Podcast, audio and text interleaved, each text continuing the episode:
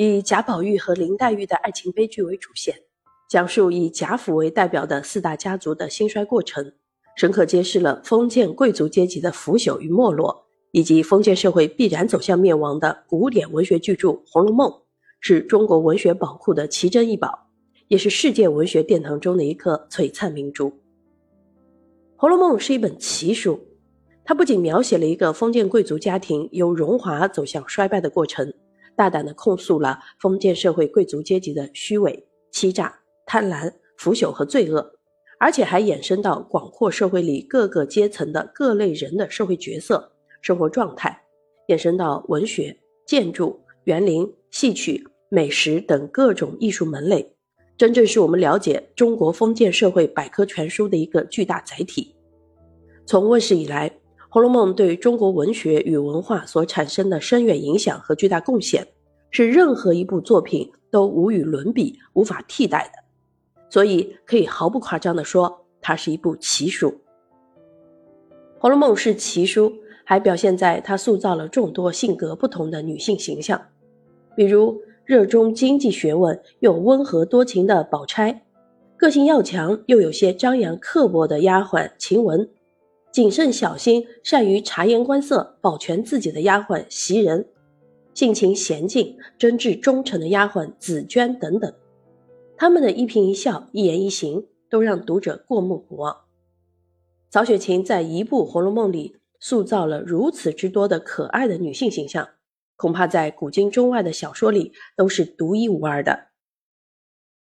阅读《红楼梦》，书中众多的女性形象都是那么可爱。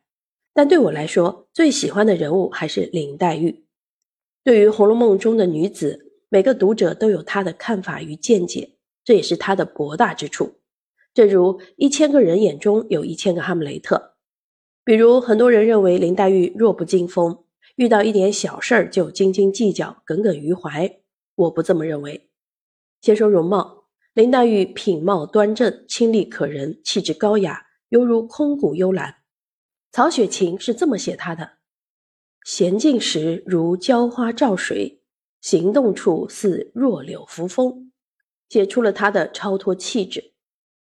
再说才华，林黛玉是一个世间少有的才女，她才思敏捷，才华横溢，随意写的诗都能被元妃评为最佳，可见她的才情非常人能比。而且林黛玉心地纯洁善良。从不会对身边的丫鬟仆人颐指气使，这是个人良好修养的最好见证。在对待爱情方面，林黛玉追求的是纯真二字，她以真情对待宝玉，用独特的表现爱情的方式。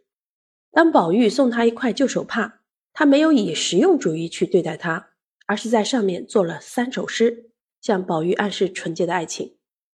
这样在细微之处表现爱的例子。在书中数不胜数，在对待人情世故、反抗封建礼教方面，林黛玉的表现跟贾宝玉一样坚定。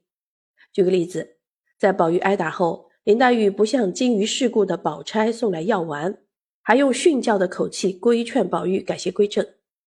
作为封建礼教的叛逆者宝玉的支持人，善良孤傲的她却只是一味的哭。她的哭不是软弱。他以哭这种独特的情感来真诚声援宝玉，默默对抗封建礼教，因此只有他们两人的心才贴得最近，爱得最深。林黛玉的一生虽然很短暂，但她用真情追求爱情，用诗句抒发情怀，她的生命闪耀着人性质朴的光辉。所以，我认为《红楼梦》里塑造的林黛玉形象是纯洁爱情的代言人，是《红楼梦》的魂魄。《红楼梦》是奇书，